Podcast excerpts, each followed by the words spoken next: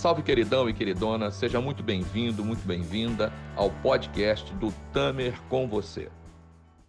Muito agradado e muito gostado de receber o meu queridão Gilson Venâncio, um também aluno que, porra, foi se aproximando de maneira inesperada e improvável, né? E aí o Gilson veio, a gente se conhecia quando ele veio fazer Metamorfoses, e aí ele fez todos os treinamentos, flama, plenos, enfim, e, e, e empreendeu uma carreira é, de desenvolvedor de pessoas, né? Um sujeito que trabalha desenvolvendo gente e é um cara muito sério, muito sério, muito sério, muito competente. E o Gilson começou a, a, a trabalhar, ele vai se apresentar e vai contar um pouco da história, de um tempo para cá, especificamente com mulheres. E tem dado muito certo, ele tem, tem essa, essa pegada né, de falar para esse, esse público. Então, queridão, eu vou te passar a palavra, você se apresenta, e aí eu vou te propor o seguinte: tem algumas perguntas aqui. Eu vou te propor que a gente comece respondendo essas perguntas. E depois a gente vai evoluindo aí. Pode ser? Pode, claro. Você que manda. Então, então se apresente, por favor. Diga a que veio. Ok. Ok, ok. Vamos lá. É, já respondendo algumas perguntas aí. Meu nome é, meu nome é São Venâncio. Sou casado pra caramba. É, já estou há 15 anos com a mesma mulher que me atura. Casado há. Estou junto, estamos juntos há 15 anos, casado há. Vai fazer 8 agora, em, em dezembro, né? De 8 anos de casado. Sou pai da Annalise também, que tem 5 anos de idade. É, então, é que estava perguntando aqui, a gente já começa respondendo. E, cara, meu, meu, minha trajetória começou, rapidamente falando, em 2010. Eu já vinha buscando um processo de, de cura das minhas questões, né? E aí eu é, conheci você em 2010, vai fazer 10 anos agora em novembro. Pô, queridão, tem 10 anos que você me atua? Puta 10 anos, cara. Pai. 10 anos. Imagina, né? imagina como é pra Raquel. Casamento. Né? Hã? É casamento, 10 anos é casamento, né? É, aí, cara, aí de 2010 para cá, você se lembra disso, já te lembrei. É, eu saí do Metamorfoses, falando, cara, obrigado pelo que você fez na minha vida. Porque eu era uma besta quadrada, hoje eu sou uma besta pela metade. E eu falei, um dia eu vou estar fazendo isso para as pessoas também. Não sei se você lembra disso, no claro, final eu falei. Claro. E de lá para cá, eu tive uma busca, cara, quase obcecada por entender a mente humana, entender o comportamento humano. Fiz algumas formações em coach, dei muito alguns aspectos, aspectos da psicologia autodidata, inteligência emocional, neurociência. Estou fazendo, estudando psicanálise agora também, embora tenha deixado um pouquinho de lado agora para dedicar a outras coisas. E comecei a fazer esse trabalho naturalmente com mulheres, cara. Eu não forcei a barra para atender mulher, foi natural. Eu sempre me, eu lidei muito, sempre com muita facilidade com a mulher. Talvez pela questão da, dessa sensibilidade, sensibilidade emocional, de entender é, é, é, o lado feminino, ter esse tato com as mulheres e ao mesmo tempo ser um pouco pragmático, né? um pouco é, é, prático, ser mais prático. Então, gerou uma mistura que sempre fez com que eu me identificasse e, e, e, lidasse com muita facilidade com as mulheres. As mulheres falavam, você me entende até melhor do que as mulheres, e sem ser machista, sem ser grosso, grosseiro. Então foi um caminho natural, cara, natural. E aí foi quando é, começaram a me procurar muito por questões de relacionamento. Eu fui me aprofundando nisso, entendendo. E aí já são centenas de mulheres é, atendidas é, mais, é, principalmente por questão de relacionamento, né? pessoas que saíram do relacionamento e querem resgatar sua autoestima, resgatar sua identidade, enfim. E estou nessa, nessa jornada e treinando também pessoas, né? Fazendo os treinamentos, assim como você. E é isso. Então, show. É, eu vou. Eu vou. Vocês estão me ouvindo bem, galera? Fala aí, gente. Estão me ouvindo, estão me vendo? Dá um joinha aí, dá um qualquer coisa. Nós vamos começar a responder perguntas e depois, se o papo evoluir para outras coisas, a gente continua, ok, queridão? Quem não me conhece, esqueci de me apresentar, pode ser que você esteja me vendo pela primeira vez. Eu sou o Tamer, Walter Tamer, conhecido como Tamer, sou professor universitário, graduação e pós-graduação, psicanalista, e isso tudo não interessa. O que interessa é eu trabalho desenvolvendo pessoas. Não atendo consultório, o meu trabalho específico é treinamento, especificamente treinamentos comportamentais de alto impacto, que a galera aí já, já conhece. É, eu vou responder a, a primeira pergunta. O, o, o, nome da, não é o nome, enfim, é o. Não sei como é que chama isso. Meu romance favorito é, é, é, é, o perfil da pessoa, ok?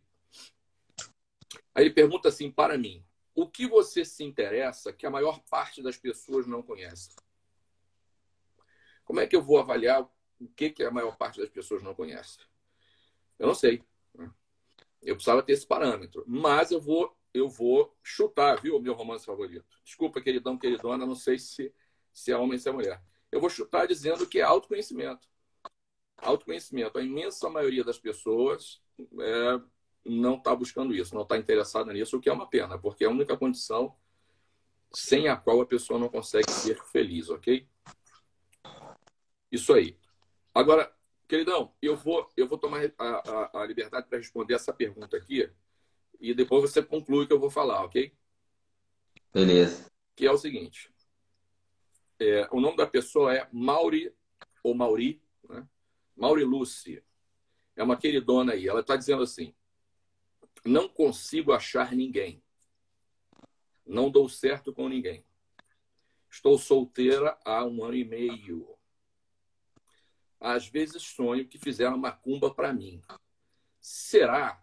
Olha, queridona, para mim fizeram, só que fizeram ao contrário. Fizeram para eu casar. E deu tão certo que eu tô casado há 22 anos, cara. Não sei como, moro. Mas falando sério agora, Mauro e é, vamos lá. É, o fato de você sonhar com qualquer coisa, provavelmente você está com essa, com essa ideia fixa na cabeça. E, claro, você vai sonhar com as coisas que é, permeiam aí a tua, a tua psique.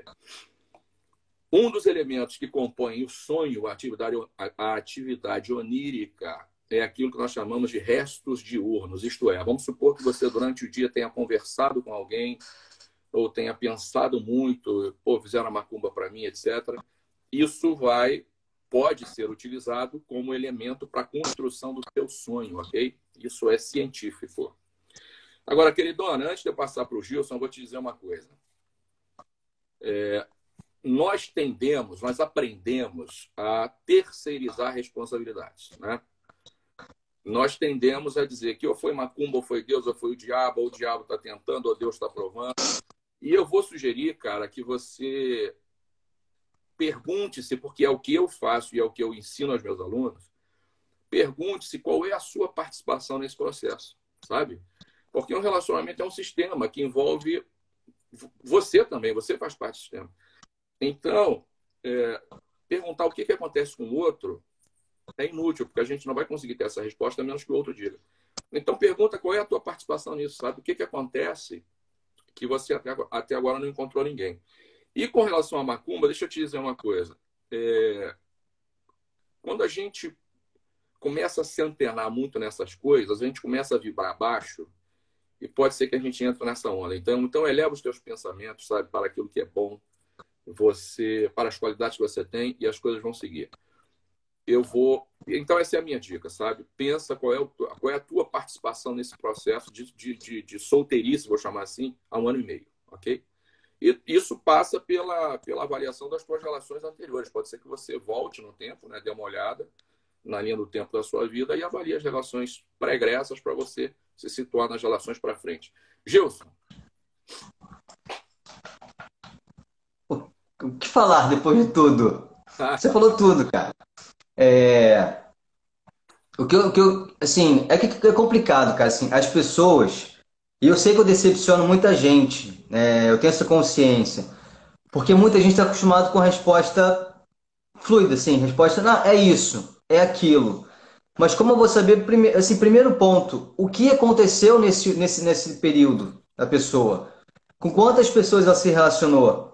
Ela tá achando que é macumba dentro de casa, trancada em casa? Fica trancada em casa e, cara, não sai, não, não, não, se, não se, se permite, não experimenta, não faz nada e acha que é macumba, ou ela lidou com gente, se relacionou com gente que não tinha nada a ver com ela, e aí acha que é macumba porque acha que não. porque nada dá certo, mas assim, o quanto ela tentou, o, o que ela fez, o que ela experimentou, se ela se experimentou, se não. Então é complicado você falar se você não sabe o que foi feito, o que a pessoa fez, quais foram as ações ou omissões que rolaram nisso. Mas é, que, é o que o Tami falou, é o que você falou. É, o que é que eu fiz de fato? Eu busquei, se eu busquei, eu, eu vou falar sobre alinhamento, a gente vai falar sobre alinhamento mais, é, um pouco é, à frente, mas sim, é, qual foi minha postura diante desse tempo, nesse período? O que, que eu fiz? Eu busquei, não busquei? Fiquei nessa neuro de, de, de, de, ah, acho que foi macumba e me travei porque achei que foi macumba. Então, se eu acho que foi macumba, eu não tento. Se eu não tento, não tenho resultado. Se eu não tenho resultado, acho que foi macumba e fica esse ciclo vicioso. Então, é, é o que você falou. Qual é, foi a minha postura? O que, que eu fiz nesse período? É, e outra coisa, viu, Mauri Lucy? O, o, nós da, da. Tá me ouvindo, queridão? Tô, eu tô. Tá, deu uma travada aqui para mim. Mauro Lúcio, nós da programação neurolinguística, nós temos por hábito é, não nos basear em resposta pronta, ok? A gente não tem resposta pronta para as coisas. O que a gente faz, e faz bem, diga-se de passagem, é fazer as perguntas, sabe? Fazer perguntas é mais importante do que procurar respostas prontas, porque cada indivíduo, claro, para cada indivíduo há que se fazer uma pergunta diferente. E no teu caso é isso, né? Pergunte-se como é que foi, como disse o Gilson aí, qual foi a tua que você fez, o que deixou de fazer também é importante. Isto é, qual a tua participação no processo. É, Claudinha Inácia, essa eu vou jogar no teu colo, queridão. Eita. Essa, essa. Confundir amor com dependência afetiva dificulta decisões e atitudes. Comente. Vou repetir. Confundir amor com dependência afetiva dificulta decisões e atitudes. Comente. Sim, é, cara, totalmente, né? Porque quando, o, o nome já diz dependência. Quando você está dependente, você perde seu poder de escolha. Melhorou a minha voz? Uma pessoa que tem dependência emocional, ela não tem escolha. É o que eu sempre falo também, assim. É, é, você, se você confiar no teu taco, você ter autoestima estabelecida, não é autoestima elevada. Eu sempre falo isso. Tudo tem que ter equilíbrio. A autoestima elevada demais leva a narcisismo, a outras questões que também viram uma doença. Então, uma autoestima saudável, uma autoconfiança, um equilíbrio emocional, é você confiar em você faz com que você esteja no relacionamento por amor e por opção, porque às vezes é por amor também que a gente fala, olha, por amor a você ou a mim, é melhor a gente ir embora. Porque esse relacionamento não está saudável, não está fazendo bem para mim, ou eu estou te prejudicando, ou você está me prejudicando com esse relacionamento que a gente tem. Então, por amor a mim ou a você, é melhor a gente seguir nosso caminho, ou mudar o que tem que ser mudado. Mas quando a gente tem dependência emocional, a gente não tem essa opção. Ou eu estou com você, ou eu estou com você. Não existe escolha. A única decisão é ficar. Não existe decisão de sair. Não existe decisão. A dependência emocional é uma prisão. Assim, eu estou com você e não existe outra possibilidade, não existe mais nada, a não ser esse relacionamento. Então, a dependência, ela justamente anula o teu processo de decisão, a tua tomada de decisões. Você não tem a escolha quando você está dependente. Está na gaiola e acabou. Ponto. Queridões, complementa aí se quiser. Se você não, exatamente. Se você tiver, se você tiver perguntas, vai fazendo aí que a gente vai recolhendo e vai batendo essa bola, tá? Não, exatamente isso, né? Exatamente isso. A dependência de qualquer nível é, é, é, é obstacula a tua capacidade de ação, né? A tua capacidade de agir. É... Maurício Bahia pediu que a gente comentasse sobre o seguinte. Tamer, fale sobre a solidão nas relações amorosas, porque muita gente opta por se manter juntos por falta de coragem de levar uma vida sozinho e fica plantada na zona de conforto por falta de amor próprio, amor pelo outro e amor pela vida. Isso gera uma série de sintomas como depressão, irritação, traição, falta de motivação para uma nova vida amorosa, para uma nova vida profissional e uma nova vida pessoal. Ou seja, tem uma galera aí que, apesar de, do relacionamento, de o um relacionamento estar muito ruim, se mantém plantada na zona de conforto e mantém aquela coisa. Eu tive uma paciente, eu conto isso em Metamorfose, que era uma, era uma mulher jovem, bonita, é, bem empregada, enfim, com, com a vida toda equilibrada, com exceção do casamento dela. Ela tinha um casamento bastante difícil. E ela não conseguia sair daqui. Um dia ela disse para mim, Tamer, eu não deixo ele, não largo ele, porque eu tenho medo de não encontrar alguém que me ame tanto quanto ele. Olha, olha que loucura, né? Então, esse é o, esse é o típico caso de alguém plantado na zona de conforto. O, o, o, o Maurício, galera, só há duas motivações para a ação, ok? Ou melhor, só há dois motivos para a ação, só há duas motivações para o ser humano, segundo Freud, que é a busca do prazer ou a fuga da dor. Então, quando você está numa situação ruim, está numa merda qualquer, está num relacionamento falido, por exemplo, que é o exemplo que o Maurício está trazendo aqui, e você não toma uma atitude para sair daquilo, significa que você está fugindo da dor de lidar com o novo. Está fugindo da dor é, de encarar um movimento, de fazer um movimento diferente na sua vida. Experimenta trocar a motivação, porque para você encontrar, fugir, fugir da dor não necessariamente vai te levar ao prazer, ok?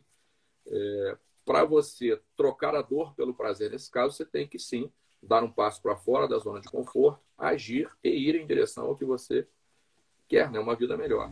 Às vezes está ligado também a, a, a, merecimento, né? A pessoa achar que não merece, de repente, alguém que, que ame. É, então, por isso que a gente bate muito na tecla, né, Tami? Tanto você quanto eu. A gente fala da importância de você investir no seu autoconhecimento. Eu falo para as pessoas, ó, não é para te vender, não. Procura outro cara para te desenvolver, mas procura alguém. Sabe? É, eu, é, nos 10 anos que eu, que eu tenho nessa trajetória, Cara, eu já investi mais em autoconhecimento, é o que eu falo, do que na minha casa, do que no meu carro. E se duvidar, se juntar os dois, não dá o valor que eu já investi em mim, em treinamento e um monte de coisas. E aí os resultados começam a surgir. Você começa a ter um relacionamento acima da média, as coisas vão acontecendo, mas as, o problema é que as pessoas investem em tudo, menos em autoconhecimento. O Gilson estava falando uma coisa interessante, porque é, quando a gente fala disso, a gente tem que falar de crença, né? Necessariamente a gente tem que falar de crença há diversos tipos de crença, ou melhor, há dois tipos de crença, as crenças que eu, eu e o Haddad falamos isso aqui exaustivamente é, no dia 25. Então, há dois tipos de crença, limitantes e potencializantes, né? ou estimulantes, como ele chama, ele Haddad chama. É, mas há níveis de crenças diferentes, mas é, a, embora nós tenhamos crenças sobre Deus, sobre família, etc, etc, a maioria das nossas crenças está relacionada àquilo que a gente acredita ser merecedor ou merecedora, aquilo que a gente acredita ser capaz e aquilo que a gente acredita ser possível. Ou seja, a maioria das nossas crenças em relação ao que a gente acha que merece, né? acha que pode fazer. Ou seja, são crenças relacionadas à nossa capacidade e à nossa autoestima. Então, tem que verificar isso. E para verificar isso só com autoconhecimento, né, queridão? Queridona, não tem jeito. Não é brincadeira, não eu, eu, isso é interessante hoje. Você está falando, isso não é só para as pessoas, digamos, leigas, não, cara. Eu, quando dava aula na Cândido Mendes, aconteceu uma coisa curiosa. Nós, nós estávamos trabalhando numa pós-graduação voltada para pessoas, que era um projeto de vanguarda naquela época. Como já era a participação de um, de um cara como eu, de PNL, dentro de uma faculdade, lecionando sobre comportamento humano. Mas a, a direção da, da universidade resolveu montar uma pós-graduação voltada para pessoas, para desenvolvimento humano, cujo patrono seria o Mundo Cobra, olha só. E aí eles reuniram né, uma porrada de profissionais, os mais diversos e tal, estava eu lá entre os profissionais. E aí a diretora, né, a coordenadora eh, pedagógica, fez uma pergunta para todos nós. Falou assim: numa palavra, defina felicidade. Apenas eu e um senhor que tinha provavelmente uns 70 anos, que era um professor de Kung Fu, além de outras coisas, só eu e ele respondemos autoconhecimento. Teve gente que falou de consciência, consciência daquilo, enfim, essas teorias, né? Agora eu pergunto, o que é consciência que não passe pelo autoconhecimento? Né? Qual é a, a, a, o nível de consciência ou o tipo de consciência mais importante que não seja do, a partir do sujeito, né? não de fora para dentro, mas de dentro para fora. Isso está muito alinhado com o que a gente falou ontem, com a comunicação intrapessoal. Se você não tem uma comunicação intrapessoal bem estabelecida, dificilmente você vai ter uma relação boa com o mundo, com as outras pessoas, né? com o teu marido, com a tua mulher, enfim. E essas coisas dependem. Quanto maior o seu nível de autoconhecimento, mais fácil será você se relacionar com os outros.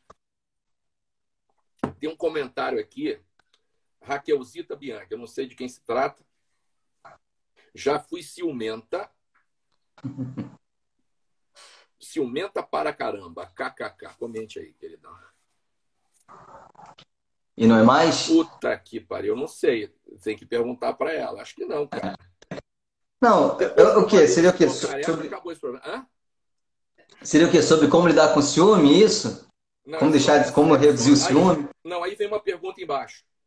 Vem uma pergunta ah. embaixo. Ana Paula CB76. Queridona, desculpa. Enfim, Ana Paula, ok? O que eu faço para deixar de ser ciumenta? Tá. Vamos lá. Vou, vamos aprofundar isso. Mas primeiro, primeiro passo, confia no seu taco. E segundo, é você confiar em você. Porque, cara, o que é ciúme? Ciúme é controle, não né? quero controlar, que é, que é diferente de cuidado. Tem uma grande diferença nisso. Então, ciúme é eu quero controlar. E controle é insegurança. Eu tento controlar aquilo que eu estou inseguro. Então, eu quero ter para mim de qualquer forma, assim, então, quanto mais você vai abrindo mão do controle das coisas e das pessoas, mais você fica em paz. É, ô, querido Ana Paula, é, essa, o relacionamento, cara, eu vou insistir nisso, a gente falou disso ontem aqui, é um conceito é, que talvez seja desafiante num, num primeiro momento para a pessoa entender. Um, um relacionamento é um sistema, ok? E os sistemas se organizam na harmonia ou no caos. Bota isso na cabeça. A, a, a, Brasil, né? O Brasil é um caos organizado, né? A gente, o brasileiro, por exemplo, está acostumado com as coisas mais absurdas que seriam inadmissíveis em outro lugar do mundo, mas a gente se acostuma com aquilo, a gente se organiza dentro desse caos que a gente vive. Os relacionamentos são a mesma coisa, eles são construções, né, cara? E a impressão que eu tenho é que muitas pessoas se relacionam como se fossem duas partes diferentes, né? Claro que são duas partes diferentes, mas não são estanques, né? Elas não, elas não estão divididas, né? Então, é, essa construção, e aí isso me lembra, isso me lembra, vou, vou, citar um trecho da Bíblia, embora não seja cristão, mas a Bíblia considera um livro interessante. interessante. Una-se o homem à sua mulher e torne-se uma só carne. Né? Então, é exatamente isso. A, a, a gente vai construindo uma relação de confiança, ok? Não é da noite para o dia. E quando a gente tem, quando a gente tem uh, segurança, não gosto dessa palavra, mas quando a gente tem segurança na nossa relação, essa, essa, essas coisas deixam de fazer parte, né, cara? E aí é isso mesmo, você tem senha do outro, enfim, não tem, não tem segredo, não tem mistério. Até porque pessoas bem resolvidas numa relação, viu, queridona? Elas fazem exatamente o que o Gilson está dizendo aí. Porra, se a gente resolveu com a hora, cada um vai pro seu lado e tá tudo certo, e tá tudo, tá tudo bem, porque ninguém depende de ninguém. Inclusive tem isso, né? Arcanjo da vida. Quem você considera mais frágil em um relacionamento? O homem ou a mulher? Queridão. Tá, vamos, vamos definir o que é frágil, né? O que seria frágil? É... Falei isso aqui ontem, queridão. Eu falei isso aqui. Aliás, eu vim falando a semana inteira. É, essas palavras que definem para as pessoas, por exemplo, fragilidade, para mim pode não ser a mesma, né? Então é muito desafiante você responder em cima dos rótulos que a pessoa põe, né? Mas vamos é. lá. Eu, eu vou, vamos lá. O que eu vou falar é o seguinte: o que eu vejo hoje por observância, tal, atendimento, tudo mais, é que a mulher ela tende a suportar muito mais coisas pelo relacionamento do que o homem. O que acontece no relacionamento normalmente? O, o homem entra no relacionamento, o tratamento para o relacionamento é, é desigual, é injusto. O homem é, é, ele entra no relacionamento com o seguinte pensamento: olha, eu quero que dê certo, eu vou torcer para dar certo. E a mulher entra no relacionamento com, o seguinte, com a seguinte carga: eu preciso fazer esse relacionamento dar certo. Ela assume a responsabilidade pelo relacionamento. Tanto porque aí quando tanto quando acaba o relacionamento, inclusive exatamente quando der, e por isso que a mulher suporta muito mais. Porque se der errado, consciente e inconscientemente, eu vou carregar a culpa por isso. Haddad está dizendo o seguinte: excesso de ciúmes é insegurança e ou baixa autoestima. Queridão, a insegurança, na minha percepção, advém de uma baixa autoestima. Uma coisa é consequência da outra, na minha percepção. Gilson, fala aí. Às vezes é, com... Às vezes é possível a pessoa ter até autoestima, ter, ter autoconfiança e não ter muita autoestima. Que é o seguinte, tem um caso que eu gosto muito de ilustrar. Tem um amigo meu que trabalha é numa grande. tem gente aí que conhece. É o louco É o maluco motivado, Oi? né? Tipo isso. Tem, tem uma pessoa que. É, tem uma pessoa que é o seguinte, ele trabalha numa empresa, ele hoje mora fora do país, por conta do trabalho dele, e ele, o cara ele é fantástico no que ele faz. Ele é fantástico. Ele sabe, ele sabe muito do que ele faz. Ou seja, ele confia no que ele faz. Em algumas coisas ele tem confiança, mas ele não tem autoestima. Ou seja, ele não valoriza aquilo que ele sabe. Quando você fala para ele, quando você elogia, fala, fulano, cara, sabe muito disso, e fala, mas qualquer idiota faz isso. Não é se eu consigo, qualquer pessoa em, é, com, com suas faculdades mentais, tudo bem, tem capacidade de fazer. É qualquer idiota faz isso. Ou seja, isso aqui que eu faço é uma. É, eu sou um merda, pô, eu não tenho nada. Ele não reconhece o valor dele. Então até confia nele em alguns pontos, mas ele não tem o amor próprio. O amor próprio está baixo. A autoconfiança, em algumas áreas, pelo menos, está bem estabelecido, mas ele não, não valoriza isso. Mas é claro que os dois estão intimamente ligados. É, Pamela Lopes, a dependência vem da desconexão tá. do seu eu Então vamos lá. É, eu, eu, não, eu, não, eu não sei qual seria a linha de pensamento dessa, da questão do, do, da conexão e desconexão com o eu interior. Então vou falar da, de, uma, de uma abordagem que é o seguinte: uma, a, a dependência emocional tem muitas causas, né? A gente poderia resumir em autoestima extremamente baixa, que causa essa dependência. Uma identidade muito fraquejada, muito, é, muito distorcida, é, falta de amor próprio. Então, assim, a gente poderia resumir nisso, mas vou dar um, um exemplo. Por exemplo, quando pessoas. É que, é que, tem muita, muita coisa que causa dependência, cara. Mas vamos lá, experiências que você viveu na sua vida, por exemplo, a, a criança que vê o abandono, que não teve afeto, que não recebeu afeto, e ela vai, ela na vida adulta, né, ela vai buscando esse afeto. Então, quando ela encontra alguém, ela tem essa busca pelo afeto de, de que não sabe se dar afeto, não consegue se dar afeto, não consegue se dar amor. Então, todo o afeto, é o que eu costumo falar, a gente não é autossuficiente. Então, a gente precisa ter uma certa parte de afeto que a gente precisa receber do outro. É para isso que existe relacionamento amoroso. Mas a gente busca, a pessoa busca todo o afeto fora. E aí que vem a dependência. Ou seja, eu sou dependente de você, sou dependente desse afeto que você está me dando. E aí, aí, aí, soma com merece, falta de merecimento, eu não mereço. Se eu conseguir você, eu não consigo nada, nada melhor do que isso. Então, é, ou é ou isso aqui ou é nada. Que pode ter a ver com o comportamento que, que vinha do pai, que ela foi buscando comportamento parecido com o pai, então ela procura o pai, enfim. Então, assim, tem muita coisa envolvida. Gente poderia resumir para não falar até texto sobre isso. Tem a ver com uma, uma identidade muito fragilizada, uma autoestima muito fragilizada, muito baixa, que leva a depender do, do afeto alheio para tudo.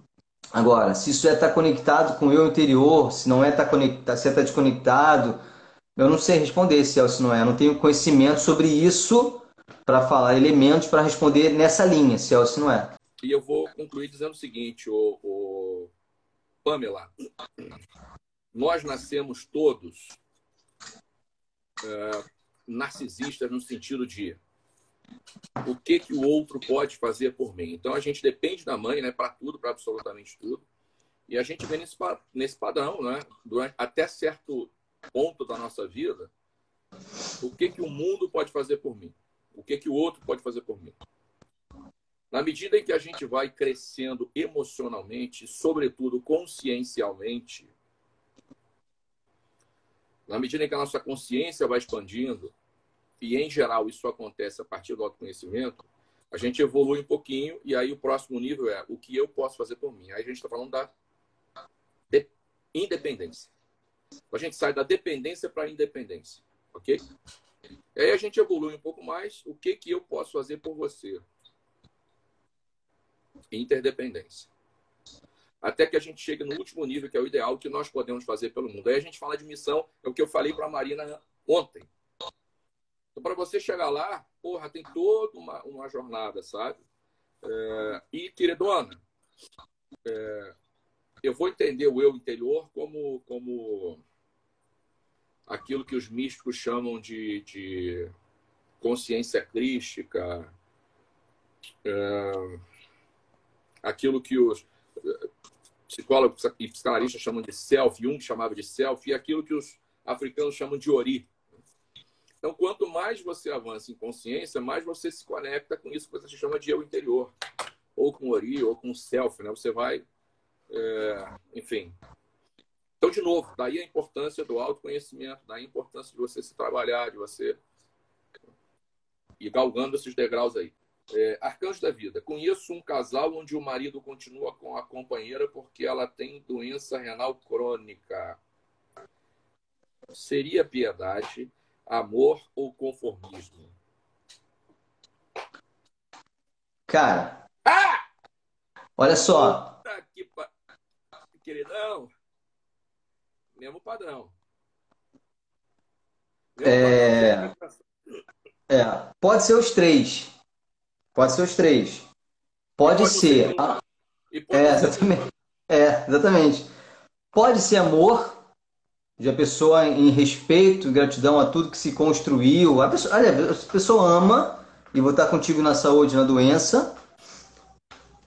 Pode ser que não já havia mais nada, já não existia um relacionamento de fato, mas a pessoa contraiu uma doença, então agora tem que ficar. Porque se eu sair, começa a vir. Se eu sair, eu vou ser um desgraçado, eu vou ser criticado muito mais pelo medo da crítica, é, ou medo de, medo de como ele vai ser. É medo da crítica mesmo. O que vão falar de mim se eu deixar essa pessoa aqui do jeito que ela tá? Pode ser pena, piedade. Pô, mas olha o estado que ela tá, é, como é que ela tá. Então, assim, pode ser, pode ser, pode, como se falou, pode ser nada, pode ser tudo também. É... Cara, não, é, é quando vem, eu não sei muito desenvolver quando vem, porque tá muito. É, é, eu não sei que a pessoa, eu não sei o que a pessoa quer. Eu não sei se, assim, qual é o objetivo da pergunta? Você entender o que é. é o, objetivo da pergunta é você entender o que é. Desculpa, eu não consigo te responder assim. Você entender essa história. Por é por isso, Solange, que é muito, é muito para nós, é muito sem sentido emitir qualquer juízo de valor, sabe? Porque quando você diz é culpa, é amor ou é não sei o quê, isso é um julgamento, isso tem, compreende? Isso é um juízo de valor. E nós não nos base, não, não julgamos, nós não discutimos pessoas, nós discutimos, não discutimos pessoas, não discutimos ideias e discutimos fatos, pessoas jamais. Porque o conceito de amor e piedade que eu tenho, por exemplo, pode ser absolutamente diametralmente oposto ao do outro, a, que você, a quem você se refere, compreende? Então pode ser que você, ao, ao perguntar isso para a pessoa, nesses termos, ela, ela, ela toma um susto, porque não façam nenhum sentido para ela. Então, os rótulos que a gente dá às coisas, né? por isso, de novo, o julgamento é uma coisa feita para dar errado. Né? É, sempre que você achar, foder-se-á. Escreve nas tábuas do seu coração. Achei, comecei a achar, comecei a me foder. Né? Então, a gente tem que trabalhar não com o nosso conceito das coisas, mas com o conceito do outro ok? Exato. Então, o que eu sugiro, sim, é se, caso a, se a pessoa esteja passando por isso e ela quer saber qual pode, se isso, qual pode ser o caso dela, é procurar uma ajuda de fato, procurar alguém, algum tipo de ajuda para ajudar a entender isso, para você saber, se for o caso, qual decisão que você vai tomar, qual atitude você vai tomar perante a esse caso. Agora, se é só curiosidade para saber, cara, pode ser os três, como também falou, pode ser, pode ser nenhum. Tá? Eu tive uma, eu tive uma aluna, eu tive uma aluna no Metamorfoses, é, e ela, ela tinha essa, essa, exatamente esse quadro. O marido era, era doente, quer dizer, não me lembro qual era o problema dele, e ele já não tinha vida sexual há algum tempo, e ela e ela estava muito, ela sublimou aquilo, morou? e ela estava muito feliz no casamento, etc. E claro que eu não perguntei para ela quais as razões, até porque não era o caso. Às vezes a pessoa pensa assim, caramba, mas eu preciso ficar com ela, preciso me manter casado com essa pessoa, porque eu preciso cuidar dela. Mas você não precisa estar casado para cuidar. Claro. Claro, uma, é, você pode cuidar sem estar casado, tem, sem estar tendo esse tipo de relacionamento. Claro que desde que isso não afete o outro, que acontece muito no relacionamento, que a pessoa termina o relacionamento e fala, não, mas eu estou contigo, eu vou ficar do seu lado para te apoiar. Eu vou estar contigo. E fica mandando mensagem, como você está. E, e, eu recebo muito isso. Só fala, não, mas ele tá me ajudando, ele quer ficar perto. A pior pessoa que pode te ajudar agora é ele. Ou a pior forma de te ajudar agora é essa. A melhor forma de te ajudar é, querido, vai para sua casa, eu vou para mim, cada um segue seu canto. Ficar nesse como é que você tá, às vezes a pessoa nunca fez isso no relacionamento. Aí quando termina, fica perguntando, como é que você tá? Como foi seu dia? Tá bem? Cara, às vezes a pessoa se preocupa de verdade, mas isso não ajuda em nada. Axé. Pamela Lopes, a pergunta expande e a resposta te limita. Sim, Pamela. A gente, em programação neurolinguística, a PNL de verdade, né, queridão? Eu faço questão de abrir esse parênteses aqui. Tem muita gente dizendo que faz PNL. Quando eu fui dar aula na Cândido Mendes, por exemplo, eu, eu, eu dava aula todos os dias e aí chegou uma hora que eu não tinha mais condição de dar aulas às sextas-feiras por causa das metamorfoses. Metamorfoses começou, foi para a rua e eu não tinha condição de estar, de estar às sextas-feiras na universidade. E aí a universidade exigiu que a pessoa que me substituísse fosse uma pessoa de PNL. Aí eu chamei, aí tinha uma professora que dizia ter formação em PNL. E aí eu fiz umas perguntas para ela, umas duas ou três, eu descobri que ela não tinha formação porra nenhuma. Ela fez um módulozinho de final de semana num instituto famoso aqui do Rio de Janeiro. Então tem muita gente dizendo que, que sabe PNL, mas não sabe porrilha nenhuma. Então vamos lá. A PNL tem por características é, fazer perguntas poderosas para solucionar problemas, ok? A PNL não traz nenhuma resposta pronta. Por isso que a gente não acredita em resposta pronta. A gente acredita em perguntas e é exatamente o que você disse. A pergunta te leva para um outro horizonte, ok? E a resposta te limita. E se eu fizer a mesma pergunta para você e fizer para outra pessoa, as respostas certamente serão diferentes, ok? E isso faz toda a diferença. Por isso não existe resposta padrão. Marina Foster, nós só sabemos dar o que temos. Certo? Certo. Porém, durante um casamento as pessoas mudam e muitas vezes aquilo que você tinha deixa de ser suficiente para a sua nova eu. Aquilo que você tinha do outro, é isso que você está falando? Porque o que me, o que está me levando a, a entender, vê aí, Gilson, se faz sentido para você. O que ela está dizendo é: você casou, dá o que tem. Aí você vai mudando e aquilo que você tinha não, não é suficiente mais. É isso? Se for isso, então eu vou responder como se fosse isso, viu, queridão? Queridão Gilson. É, como lidar com isso e não acabar? Queridona,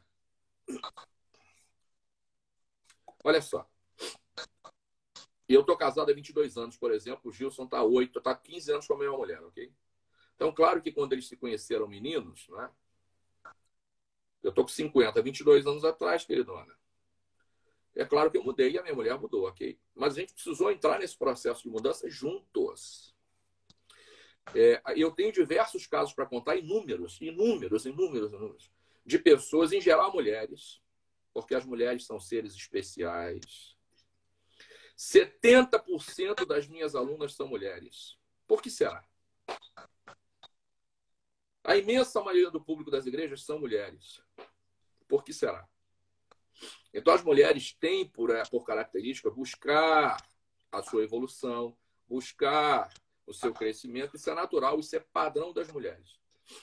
Eu tenho inúmeras histórias para contar, desde mulher que estava vivendo uma vida medíocre, voltou, a, aí os filhos nasceram, voltou a estudar e sofreu atentado, atentado eh, pelo marido, o marido tentou matar. Isso, isso é caso que eu conheço, ok? E ela só está aqui porque, curiosamente, a bala pegou numa medalhinha que ela tinha. Senão ela já tinha ido para o saco também. E eu tenho uma série de alunas que vêm, voltam a estudar. Conheci algumas na Universidade de Cano Mendes. Aí vai fazer, por exemplo, metamorfose. Aluna minha, eu só posso falar do, do, meu, do meu exemplo. Aí vem fazer metamorfose e o maridão tá lá. E ela chama o marido. Fulano, vamos lá, cara. Vamos lá fazer comigo. Vamos lá fazer o metamorfose, o treinamento do Gil, ou seja lá o que for, porra que está fazendo bem a ela, que está fazendo ela crescer. E o, e, o, e, o, e o queridão não quer. Aí chega uma hora que você está lá na frente e o cara está lá atrás. Aí você está perguntando, como lidar com isso, Tamer? E não acabar? Eu não vejo como. Você vai andar para trás? Sabe? Na minha percepção, ou esse sujeito vem junto, ou, cara, fica difícil, porque essa história de que, na, como é que é? Atrás de um, de um grande homem tem uma mulher. Isso, isso é um absurdo. Porque Ou, ou o contrário, né? Na, como é que é? Na frente de um grande homem tem uma mulher que pega pela mão e puxa. Isso eu acho sensacional. Eu escutei isso de uma, de uma senhora no evento Mulher de Verdade, onde eu fui palestrar lá. Ela disse isso, faz mais sentido para mim do que a mulher atrás e o homem na frente. Mas o ideal é que todos caminhem juntos, né, cara? Porque se você não consegue conversar com o teu marido ou com a tua mulher, com o teu companheiro ou com a tua companheira, porque a tua cabeça fez isso, e ele tem um amendoim na cabeça, eu não sei como é que faz. E aí, queridão? Tá, não tem nada a falar, exatamente não isso. Tem queria mágica, Queridona, é. desculpa, Gilson. Queridona, não tem mágica. Não existe mágica. A vida, é, a vida não dá saltos, a vida é um processo. A mudança é um processo. O casamento é uma construção, e construção significa processo. Ok? Débora Clementino, como faz para enxergar uma pessoa que já me relacionei como apenas um bom amigo? Queridão, essa é para o senhor. Como faz para enxergar a pessoa como amiga? Eu vou imaginar a situação aqui. Eu namorei alguém, sou apaixonado por esse alguém e, e agora quero essa pessoa como amigo. Ainda sou apaixonado por ela. Cara, é, esse, você tem que viver a sua vida, tá? Vive a sua vida normalmente e esse sentimento ele vai, vai ficar. Assim, muitas vezes acontece. O problema, cara, é o seguinte: a pessoa que é, é vamos supor, teve um relacionamento, acabou. E, cara, eu quero enxergar você como amigo tá? E aí eu, a gente acabou de terminar um relacionamento, que eu ainda sou apaixonado por você. Aí eu continuo fazendo contato com você, eu continuo mantendo o mesmo relacionamento, eu continuo fazendo um monte de coisas. É, a gente tem que estar preparado para isso primeiro. Então, quando você sai de um relacionamento, a gente tem que entender o seguinte: às vezes eu não estou pronta para enxergar você só como amigo. Quando falo de enxergar é sentir, tá? Falando de sentimento. É... Então, melhor coisa, distância. E às vezes não dá mesmo, né, queridão? Não dá, pô. Claro que não dá. É. Mas eu tô, eu tô, eu tô alucinando. Eu tô alucinando que a pessoa quer continuar tendo um relacionamento de amigos. Não, claro. Cara, distância. Claro, claro. Distância. Sim, perfeitamente. Você está partindo do princípio de que a pessoa quer. É... Às vezes não dá mesmo, né, cara? Porque a gente tem essa crença de que precisa virar amigo do ex, né? Uhum. Porra, não necessariamente, cara, sabe? Você não precisa virar inimigo. Né? Mas daí a virar amigo são coisas diferentes. Sim. São coisas bastante diferentes. Tem um, tem um vídeo até que eu falo né, no Instagram, que, que, é, que é uma pergunta que eu ouço muito. Bloquear o ex é, é, algo, é infantil? Então falo sobre isso nesse vídeo. Mas a questão é essa: se você não está pronta para ter uma convivência de amigo com camarada, é, não força a barra. Assume isso. Olha, por enquanto eu preciso me resguardar, preciso cuidar de mim. Quando eu estiver bem, quando todo esse sentimento, esse, esse, esse o que estou sentindo tiver esfriado, tiver acalmado, puder lidar com isso, estiver tranquila, aí sim a gente tenta se aproximar e tenta uma amizade.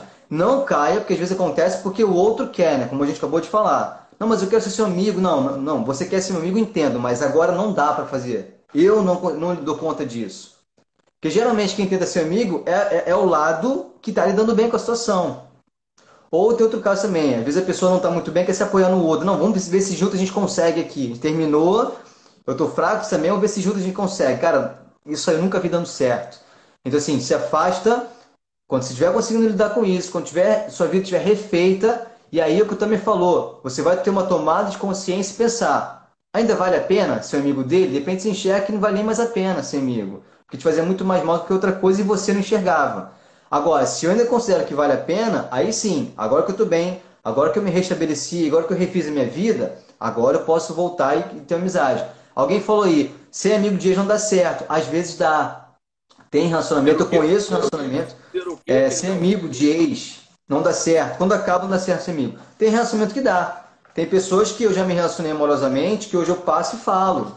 Não sou amigo porque a vida distanciou a gente, mas eu poderia ter uma relação mais próxima de boa, sabe? Então tem casos que sim, pessoas viram amigas e tem casos que não dá certo. Não, mais uma vez, não é verdade absoluta. É, essa falha é sensacional, queridão, queridona. Nada é verdade absoluta. Duvide de tudo, ok? Inclusive das suas crenças, duvide de tudo. A gente está trazendo aqui um modelo no qual a gente acredita. Pode ser que não faça nenhum sentido para você. Monique Fernandes, queridona, sofri tanto nas mãos de um homem ciumento que acho que isso foi determinante para eu não ser igual. Igual no sentido de ciumenta pra cacete, é isso? Acho que é. Noemi, queridona, as crenças sobre mulher separada ainda são fortes. Porra, muito, Noemi, muito. E olha, essa garotada, eu falo para essa garotada aí, eu tô com 50 anos, essa moçada, a geração passada da minha mãe, é, mulher separada era puta, considerada puta, mulher fácil, leviana, aventureira, está disponível, perfeito, está falando aqui a Noemi. Precisa realmente ter autoconhecimento, clareza do que quer na vida e amar-se. E a Noemi, para vocês terem uma ideia, é, os filhos já estão grandes, já estão criados, enfim foi professora a vida inteira, trabalhou a vida inteira, o que já é uma, uma, um diferencial para as pessoas da geração dela. Ela é da geração da minha mãe. É, e ela separou-se também é, muito cedo. E segurou essa onda toda, segurou essa barra toda. Então ela sabe o que está dizendo. Sim. Posso, posso falar sobre isso, Tamer? Claro, pô. É, a, a pessoa quando é mãe, aquela, a, quando é mãe solo, né? Aquela, aquela, aquele peso de dar certo, ele fica muito mais, fica muito mais pesado. Porque ela fala, o próximo relacionamento tem que dar certo, porque senão eu vou ficar ser chamada, desculpa o termo, vou ser chamada de puta, que fica com todo mundo. E tem um vídeo, tem um, uma postagem no Instagram que eu falo o seguinte: a sua única responsabilidade enquanto mãe é cuidar do seu filho, é dar ele segurança, proteção, afeto, cuidar da educação dele. Oferecer carinho, as necessidades que o seu filho tem. Ponto. Mais nada. Você não tem que provar mais nada para ninguém. Você não tem que ser isso ou aquilo, não, não pode ficar com mais ninguém. Você precisa, a, única, a única obrigação que você tem enquanto mãe é isso. É ser mãe. Cuidar bem do seu filho, para que não, te, não falte nada para ele. A partir daí, você não é obrigado a mais nada. Você vive a vida do jeito que você quiser, do jeito que você bem entender. Você tem que provar nada para ninguém. Pode continuar. Porque eu fico. Dá, dá vontade de chorar, Tami. De verdade, cara. Dá vontade de chorar. É foda que Quando eu vejo. Cara, a forma que a mulher. É, é, a, a, carga que a mulher aguenta, cara. Eu juro, isso me emociona, isso me fere, cara. Me fere profundamente. Ver como a mulher sofre, cara. Porra. Minha mãe separou cedo também e se fudeu toda. É, eu vou dizer uma coisa para você, mulher, ok, queridona? Presta bem atenção, vou te dar uma dica. Como disse o Gilson, ser mãe é missão, ok? É missão. Ser esposa não é missão. Ser dona de casa não é missão. É tarefa. Ok? Então não entra numa de que a minha missão é, é, é ser esposa. Não existe isso. Mãe é missão. Agora, ser esposa. Outro dia, outro dia um cara no shopping, eu tava andando com, com, com um cara no shopping, com um cara não, tava andando com a minha filha no shopping, e perguntaram, aí tava andando com ela, perguntaram, tá de babá hoje? Eu de babá? Não, eu tô de pai. tô de pai dela, não é de babá. Por quê? Ah, o papel de sair com a filha é com a mãe, né? Se a mãe não pode, deixa com a babá. Cara, sabe, é, então, isso me deu Raiva, cara. Se a gente for olhar a história, assim, eu me acho um intruso no que eu faço. Tem hora que eu penso, cara, quem tinha que estar tá fazendo o que eu faço hoje é uma mulher. Então, eu, eu, eu, como homem, o que eu posso fazer é ser o mais respeitoso possível com as mulheres, o mais cuidadoso, responsável, respeitoso possível. Então, no mínimo, eu fui entender, é, estudar bastante a história da mulher. E se você for olhar a história da mulher, cara, Tâmia, é de bater com pau, cara. É de bater com a cabeça na parede. De, de alguns séculos atrás. Desde que o mundo é mundo. De alguns séculos. Você pega dois, um século para trás, a história da mulher é contada pelo homem. A doença venérea, só para vocês terem ideia, a doença venérea é, é, é, é, o nome venérea vem de Vênus, que é a deusa Vênus. Ou seja, a doença, é, a DST, tá ligado à figura feminina, cara. Então, assim, é por, quando você vai estudando as coisas, você vai tendo mais raiva. Por isso que hoje eu acho que trabalhar com mulheres é um sinal de justiça que eu faço. Um meia-culpa por ser homem, sabe? É, mas tentando fazer um pouco de justiça com as mulheres. Porque, é, é cara, é revoltante. Mas, enfim, vamos, vamos tocar para frente. Até na antiguidade, a mulher era considerada sem alma, né? Não tinha alma, entendeu? Isso. É, tem um livro, tem um livro, na verdade são dois livros, de uma psicanalista Está me faltando o nome. Ela conta a história da mulher ao longo do tempo, ok? Então ela vai contando esses absurdos, né? Desde a antiguidade, como é, como é que a mulher era vista, que a mulher era vista e era tratada e vem sendo tratada é, nessa sociedade patriarcal. É, Pati Carneval, qual o maior desafio para os relacionamentos durante a quarentena? Porra, eu, queridão, eu vou arriscar dizer uma coisa. Claro que a quarentena torna as coisas mais desafiantes, porque o sujeito está tá confinado, né? Então, isso torna. Ele precisa ter mais recursos internos, emocionais, para lidar com, com o confinamento. Né? Mas eu arrisco dizer, e aí eu quero saber se o Gilson concorda comigo, é, o desafio é o mesmo, é, é o mesmo, na quarentena ou fora dela. Na quarentena só piora, queridona. Só piora. Exatamente. Porra, eu, eu não consigo entender. Aumentou, a gente sabe, aumentou a violência do homem contra a mulher durante o período da quarentena. É, é, é que nem esquizofrênico, né? Acontece uma coisa que dispara, o cara surta, entendeu? Mas o cara já é doente, ele já tem problema. Então, o sujeito que é violento, que, que está sendo violento durante a quarentena, ele já é um desequilibrado. A quarentena só, só despertou, só foi o gatilho que despertou a violência dele. Então, de novo, é. de novo, vou falar para você, mulher, porque, cara, é exatamente o que o Gilson está falando. Eu já, eu já, eu, gente, quem faz consultório eu já tive caso de sentar paciente no, no, lá no meu consultório, quando eu fazia consultório, e dizer para mim que fazia sexo com o pai. Então, cara, é... cuidado com a pessoa que você bota na sua vida antes dela entrar, sabe? Antes dela entrar. Porque para você resolver o problema depois. Fala aí, queridão. Cara, o que você falou, é o que eu tinha até falado aqui sobre preparado aqui sobre desafios né, de, né, nos relacionamentos, que começa antes do, do desafio no relacionamento, começa um desafio no conflito interno, né? Antes de acontecer o conflito no relacionamento, a confl... interpessoal acontece o intrapessoal. Claro. Então são pessoas que não sabem lidar com conflitos. Claro. E mormente, é... vou chegar lá, mas a pessoa tem dificuldade de lidar com conflito. Só que durante a vida normal, cotidiano normal, a gente vai para vai a fuga. E o homem tem de muito mais ir para fuga. A mulher vai lá, vamos resolver, tem problema, vamos resolver, vamos conversar.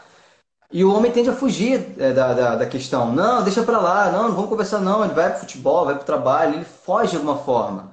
Então vai jogando para debaixo do tapete, debaixo do tapete.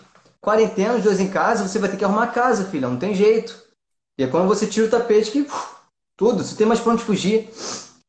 Então é aí que a merda acontece. E é o que eu sempre falo. É, tem casos em que você começou um relacionamento é, e aí você começou a ver diferenças tal, mas normalmente, como você falou, Tami, essas diferenças às vezes já, já aconteceram antes. Eu costumo da, da, contar uma história que eu criei para deixar para ilustrar, que é o seguinte: um cachorro se apaixona por um peixe, por uma peixinha. E aí se apaixonam, querem ficar juntos, só que o cachorro fala: Olha, não dá, não consigo viver no mar. Não dá para viver no mar. Se eu viver no mar, eu me afogo. Se eu ficar debaixo d'água, eu me afogo. E o peixe fala: Poxa, mas eu também não consigo viver fora d'água. Porque se eu ficar fora d'água, eu me sufoco também. Ou seja, a água, o que para um é vida, para o outro é morte, sufoca. Aí o que, que eles fazem? Não, então tem uma ideia brilhante aqui. Para que a gente possa ficar junto, eu vou botar você no aquário. Aí, aí o peixe vai, fica em um aquáriozinho e pronto. Agora gente consegue ficar junto. Ele vai lá, dá um beijinho no aquário, gente consegue ficar junto. E o peixe, para se adaptar à vida com o cachorro, perdeu todo esse ano que ele tinha. E passou a se resumir numa caixinha. Literalmente entra numa caixinha para conseguir se adaptar ao cachorro. E normalmente quem faz o papel do cachorro é o homem. Normalmente quem faz o papel da, do, da, do peixe é a mulher. Que ela abre mão de tudo para se adaptar ao mundo que não tem nada a ver com dela que são duas pessoas que naturalmente se separariam. A vida daria um rumo natural para um lado totalmente diferente para os dois. Mas uma vez que eles tem, eh, colocam um, uma responsabilidade, comprometimento de vamos ficar junto, ferrou. Agora imagina isso. Eu vou ser de um mundo, sou de outro. Você é uma, uma, uma cristã que fica o dia, na, o dia inteiro na igreja e o cara é mestre sala do salgueiro, cara. A vida da mulher é na igreja, as companhias são da igreja e o cara vive na, no, carnaval, é cerveja, mulher, mulher pelada, quase pelada. Cara, como é que você vai querer juntar um negócio desse? Dá para dar certo? Dá. Não, é, não existe é, é, regra, toda regra tem exceção, mas vamos falar de probabilidade. Qual é a probabilidade disso dar certo? De forma. Quando eu falo dar certo, é de forma saudável, tá? É de ser um relacionamento saudável e duradouro. Então as pessoas não têm paciência, às vezes, para avaliar quem é esse, esse camarada, como ele se comporta, como é, a, a, sabedoria da nossa mãe, da nossa avó, minha filha, observa como ele trata a mãe dele. Isso é sabedoria, cara. Olha, vê como é que ele trata a mãe dele. Tem filho, como ele trata os filhos, os filhos dele, como ele trata a família. Só que as pessoas às vezes não têm essa paciência para observar, para conhecer um pouco mais.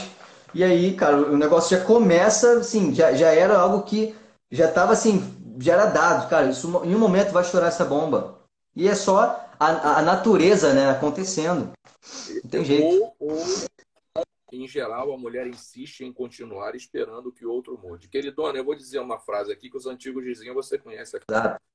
As pessoas dão o que têm. Né? Se, o, se o seu marido, né, o seu companheiro, não tem uma referência de respeito e de amor, ele não sabe o que é respeito e o que é amor, sabe? E, e se a referência, as referências dele são referências machistas, ele vai repetir o padrão.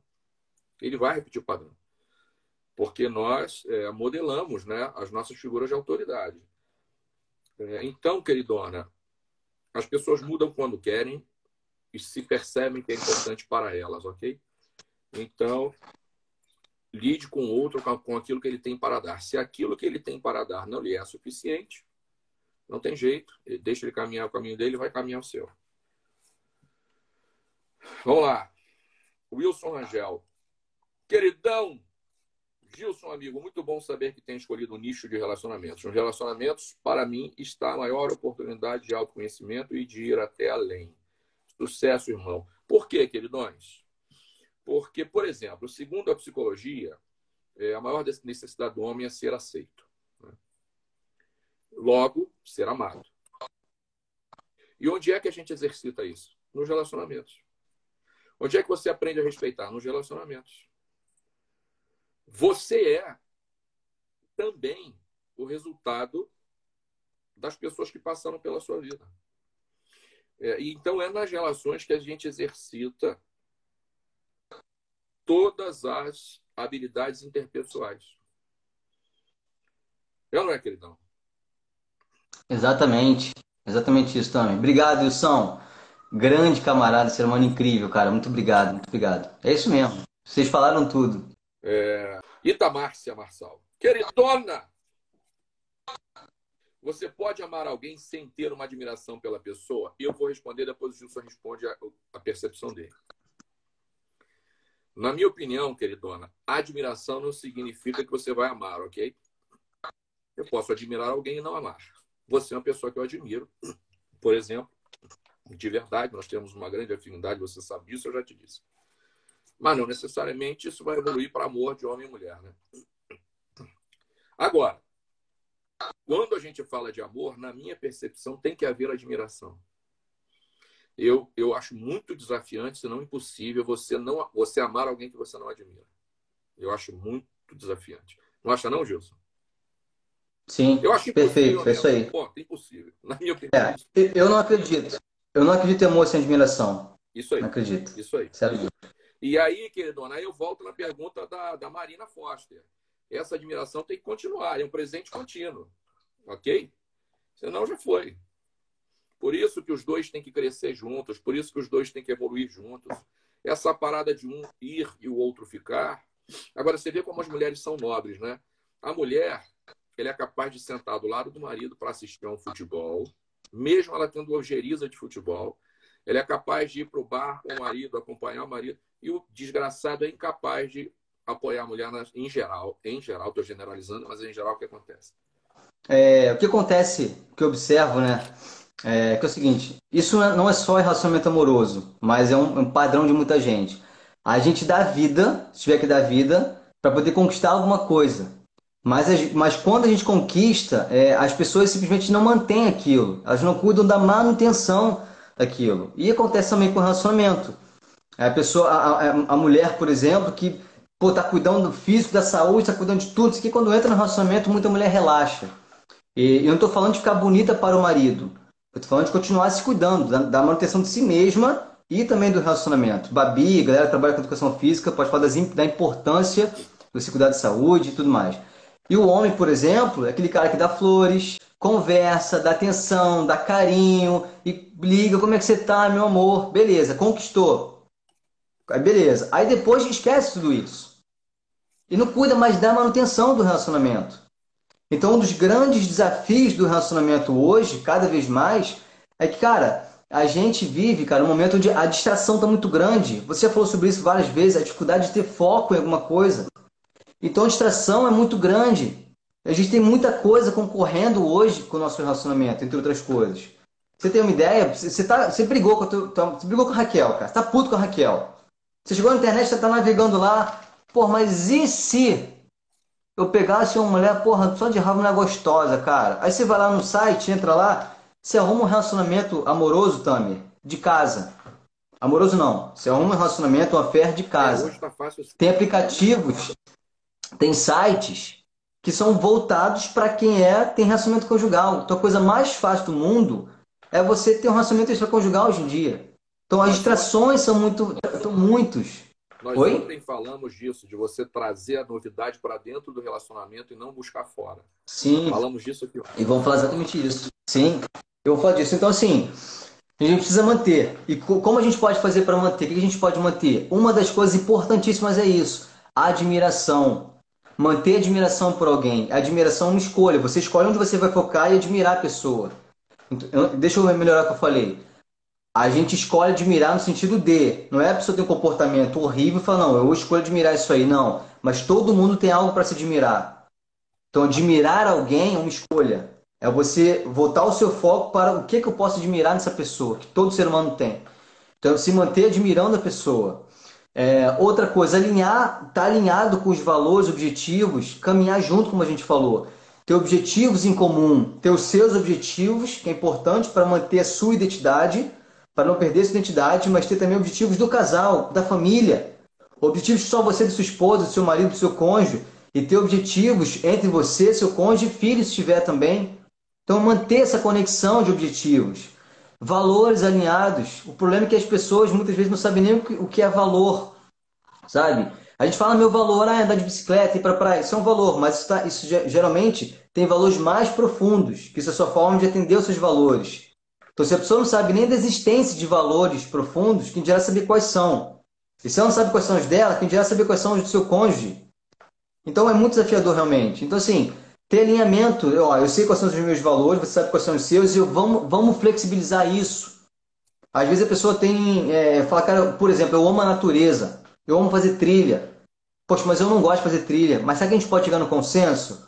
Um dia a gente vai fazer trilha junto, já que você gosta. No outro dia você vai para esse outro lugar comigo aqui, já que eu gosto. E se então, em outros momentos, te dou um pouco de liberdade também, flexibilizo isso. Então, isso é importante, alinhar os valores, alinhar objetivos. Outro ponto é tornar importante, tornar o que é importante para o outro importante para você também. Tornar importante para você o que é importante para o outro. Que ainda falando de valores, tem coisas que eu não gosto muito, mas a Vanessa ama. Então eu faço por ela, algo por mim eu não ligaria, mas eu faço por ela. Vou dar um exemplo muito prático, arrumar cama. Hoje eu mudei esse pensamento, mas tinha um pensamento de que, cara, eu arrumei, eu, a gente saiu da cama de manhã. À noite a gente volta para ela.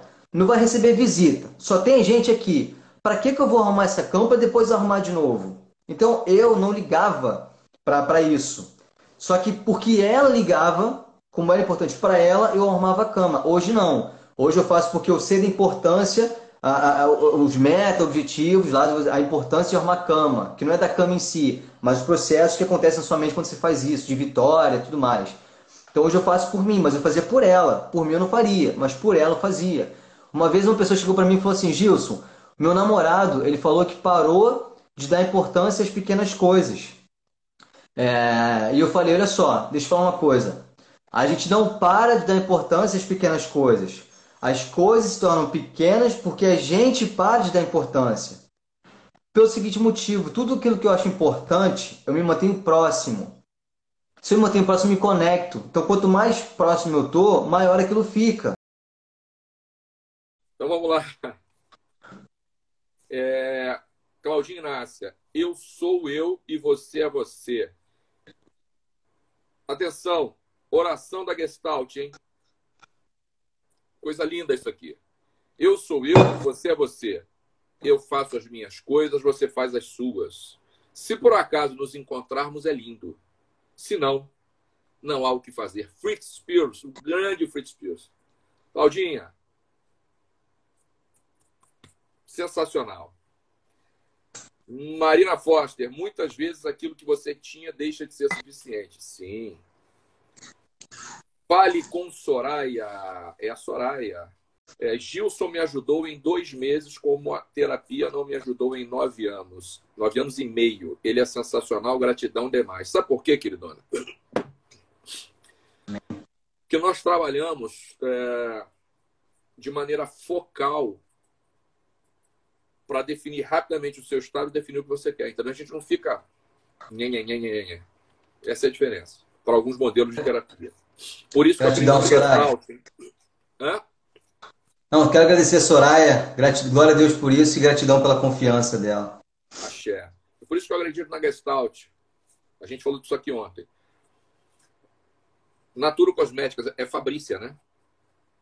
Fabrícia. Se procura ser amigo do ex, na minha humilde opinião, é procurando meios de uma possível reconciliação. Às vezes é. Concorda, queridão? Sim, sim, sim, com certeza.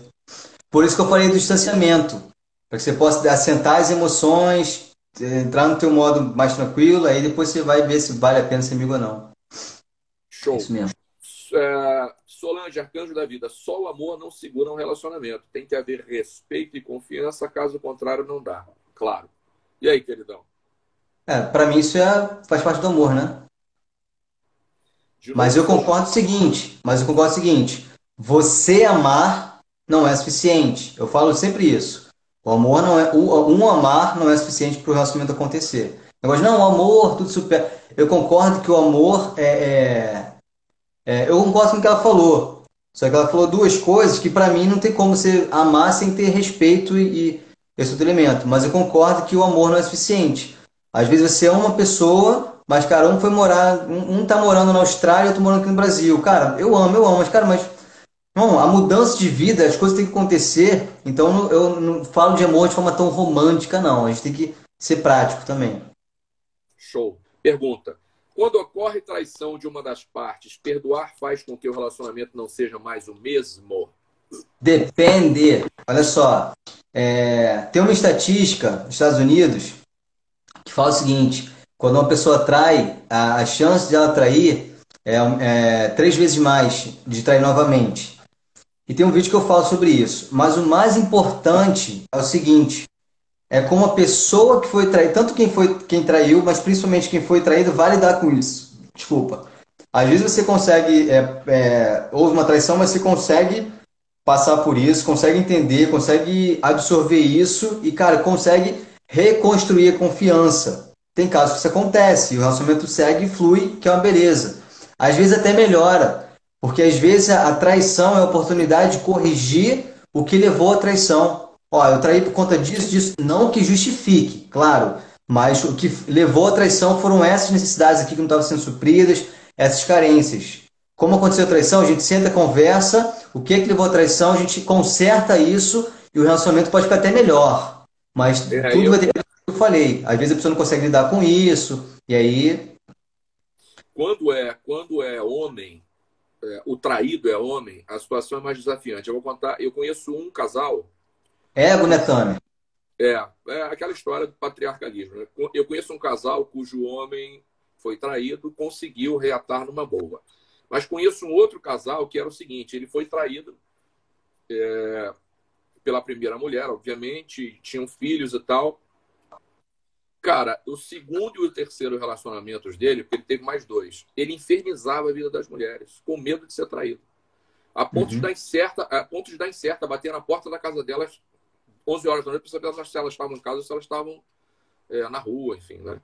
Então o cara não conseguiu lidar com esse, com essa, com essa experiência traumática para ele e foi um problema. Sim. Vamos lá. ontem foi falado de mesmice, né, Tami? As pessoas falaram, ah, que mesmice, cara mesmice. É, rotina, é, é, é difícil trazer Mesmice. pro casamento, é. Isso, aí falaram de mesmice, né? Porque ah, o relacionamento às vezes entra na mesmice e tal. E eu falei, se manter um relacionamento, na verdade eu levantei essa bola, se trazer novidade para o relacionamento é difícil, é, manter um relacionamento na mesmice é mais difícil ainda. E claro que eu quero falar, não é de você ter um relacionamento medíocre. Eu quero, eu tô falando de você ter um relacionamento, é, cara, acima da média de verdade. Você não consegue manter um relacionamento acima da média, com amor, é, onde você, onde você é, mantém a chama acesa com mesmice. Não dá para fazer isso. E agora, uma coisa que é muito importante a gente entender que é diferente. Uma coisa é mesmice e outra coisa é rotina.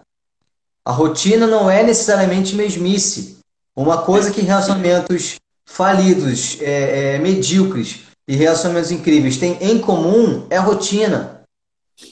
Ela é Então- necessária, inclusive, né? Exatamente, cara. Exatamente. Então a questão é, quais são as rotinas que você está cultivando no seu relacionamento? Por quê? Qual é a rotina que a gente tem aqui em casa, por exemplo? Quando possível, eu espero a Vanessa para tomar café. A gente, graças a Deus, tem essa bênção, possibilidade de tomar café juntos. Então, assim, sempre que dá para esperar, eu espero. Por quê? Eu sou do grupo das 5 da manhã. Eu acordo cedo, porque para mim faz sentido acordar cedo, claro. Eu produzo melhor, eu fico algumas horas ali sem ninguém me atrapalhar, sem ninguém interromper minha atenção. Então, para mim faz sentido. Eu acordo às 5 e meia, a meta é voltar a acordar às 5 da manhã, porque das 5 às 8, mais ou menos, eu quando nessa acordo, já trabalhei bastante, fiz um monte de coisa, já fiz meditação, respiração. Então, para mim faz sentido.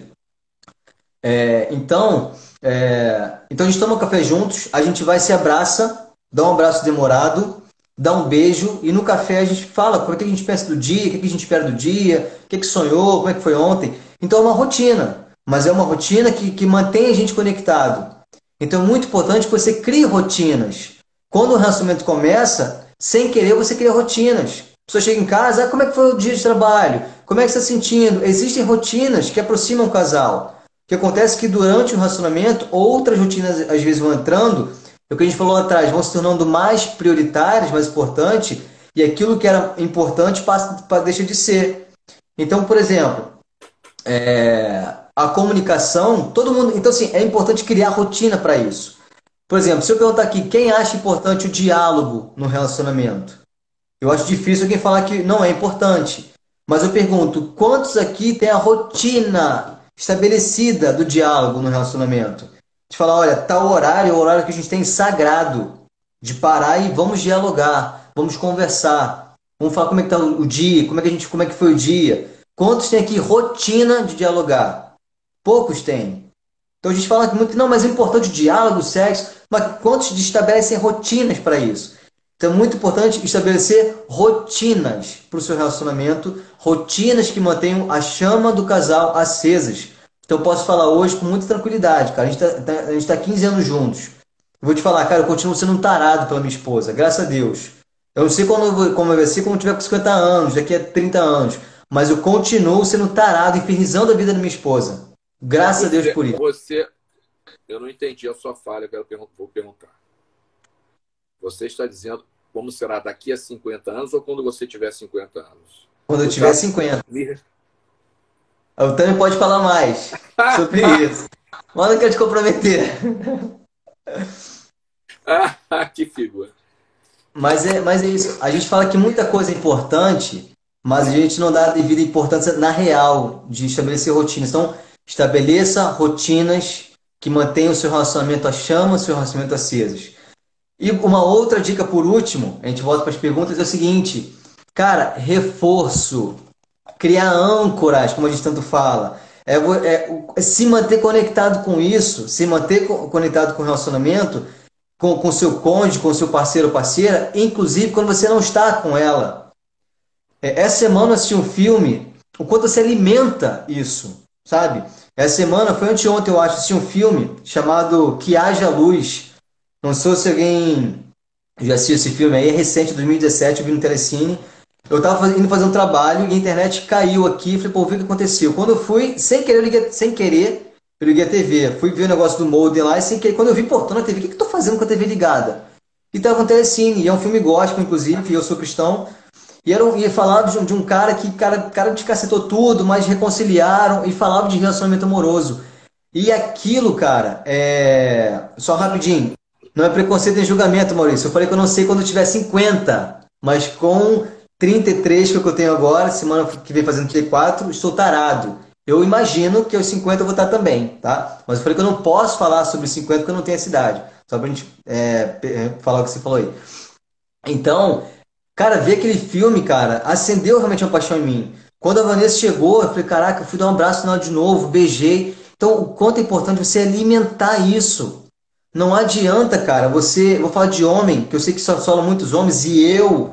É, é uma coisa que eu preciso tomar cuidado se você, quando chega à noite, a esposa vai dormir e você é, é, vai lá pro, pro, pro site de pornografia, cara, desculpa, mas assim, vai ser muito difícil você manter a chama do teu relacionamento vendo pornografia na internet. Não tô falando que você não vai conseguir. Você pode falar, não, isso no meu caso te ajuda, bacana, mas o que acontece na re...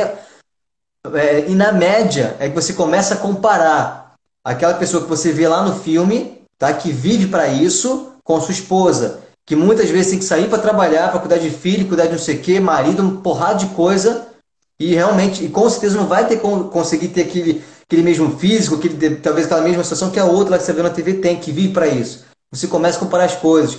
Então você precisa saber o que, é que se alimenta no seu relacionamento. Alimentar coisas que se aproximem dele. Então são dicas são simples, cara, de fazer. Não são difíceis, mas você consegue fazer. E aí é o que a pessoa falou. É tão difícil trazer novidade para o relacionamento Cara, às vezes o diálogo é a novidade. Às vezes o relacionamento está sem diálogo. E a novidade é o diálogo. Então, às vezes, a novidade tem coisas simples. O, o, o, a, o, o, o sofisticado está no simples. Não precisa fazer coisa mirabolante. Às vezes, fazer coisas simples, fazer ajustes simples, você consegue retomar o trilho do seu relacionamento. Essa foi a última dica. Tá ouvindo, queridão? Sim acredito que muitas vezes nos apegamos a uma pessoa a qual idealizamos. Como desconstruir isso e enxergarmos a realidade? Cara, é, é, é vivendo a realidade, é analisando as coisas, né? Você, é você é analisar, olhar, olhar, olhar, viver o presente, cara. O Tami falou tanto disso, viver o, o teu, o, a vida presente, observar quem está na tua frente ali é, é, é realmente a... Desculpa, queridão. Idealização, idealização é uma projeção. Sim. Então, é normal que a gente projete, etc. Mas essa, essa capacidade de desconstruir tal, enxergar a coisa como é, tudo que a gente está dizendo aqui requer autoconhecimento, né? requer clareza do que você quer, do que é seu, do que não é seu, do que é projeção, do que não é projeção. Fala aí, queridão. Não, é isso mesmo, cara. E é, é você aceitar, cara. Porque às vezes, também, essa idealização, ela vem acompanhada, não sei se. É, caminha junto com a negação. Assim, eu nego quem está comigo e eu prefiro olhar para. Às vezes a pessoa sabe que, que, que, que aquela pessoa que ela tá não é que ela está idealizando. Ela sabe. Mas ela se recu... ela continua negando aquela pessoa ali. Por... Aí vem um monte de coisa, é medo. É... Às vezes a idealização é uma forma de da pessoa se manter no relacionamento. Se eu parar para olhar para você como quem você é, como quem eu enxergo de verdade, é... aí o relacionamento acaba. Então eu prefiro idealizar uma pessoa aqui para a gente continuar nesse relacionamento. Olha a merda. Olha a merda. Então você é. precisa viver a realidade e aceitar a realidade. Para de controlar as coisas. Negar, para de negar as coisas. É, a gente a gente está se repetindo nisso aqui, mas isso é muito importante. Eu tenho a impressão de que as pessoas conseguiram perceber isso em todos os exemplos, em todas as em todas as as nossas falas aqui. É, para que as pessoas, que, para que o indivíduo, para que a pessoa, homem ou mulher, consiga levar a sua vida no sentido de obter felicidade, os resultados que quer, é, ele precisa aprender alguns, algumas, algum, alguns padrões, né? desconstruir uns e criar outros. Isso somente a partir do autodesenvolvimento e do autoconhecimento, não tem mágica. Ninguém nasce sabendo essas coisas. Isso a gente vai aprendendo. Né? Eu é, acredito piamente em tudo que foi dito aqui pelo Gilson, por exemplo. É, eu digo sempre que quando você, por exemplo, não só no sentido de manter, viu, Gilson, como você disse, mas às vezes o casamento está em crise, aconteceu uma crise é, grave.